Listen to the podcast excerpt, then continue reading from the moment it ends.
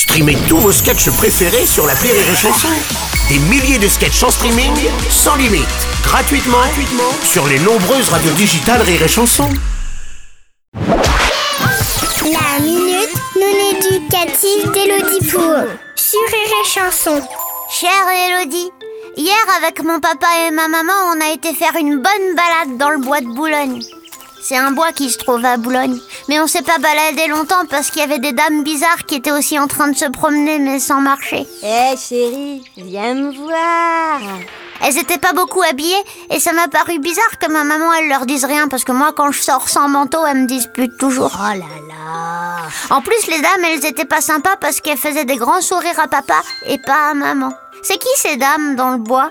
Pourquoi elles restent là sans bouger avec pas beaucoup de vêtements? Elles habitent là? Cher Claude, sache que tu portes le prénom d'une madame qui aurait certainement été bien placée pour répondre à tes questions. Ces dames, dont certaines sont des messieurs, travaillent au bois. Elles font ce qu'on appelle communément le plus vieux métier du monde. Elles ne ramassent pas les feuilles en nourrissant les petits oiseaux, non, elles échangent des bisous contre de l'argent. En effet, certains messieurs se sentent vraiment seuls dans la vie et ne parviennent pas à trouver d'amoureuses ou d'amoureux. Alors pour certains, cette promenade dans les bois est un moyen de passer un moment plus ou moins agréable avec un autre être humain. Mais attention, ceci est interdit par la loi.